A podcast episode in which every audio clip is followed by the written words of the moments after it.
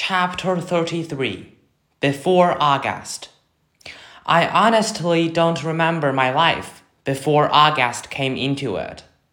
I look at pictures of me as a baby, and I see mom and dad smiling so happily, holding me.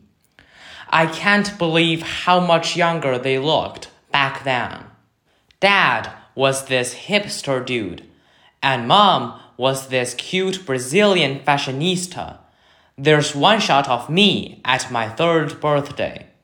Dad's right behind me, while mom's holding the cake with three lit candles.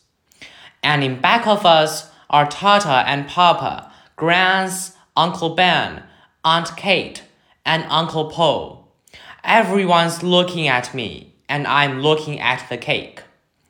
You can see in that picture how I really was the first child, first grandchild, first niece. I don't remember what it felt like, of course, but I can see it plain as can be in the pictures. I don't remember the day they brought August home from the hospital. I don't remember what I said, or did, or felt when I saw him for the first time, though everyone has a story about it. Apparently, I just looked at him for a long time without saying anything at all. And then finally I said, It doesn't look like Lilly. That was the name of a doll Grans had given me when mom was pregnant so I could practice being a big sister. It was one of those dolls that are incredibly lifelike, and I had carried it everywhere for months, changing its diaper, feeding it.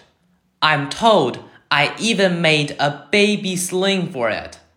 The story goes that after my initial reaction to August, it only took a few minutes, according to Grans, or a few days, according to mom, before I was all over him, kissing him, cuddling him, baby talking to him. After that, I never so much as touched or mentioned Lilly ever again.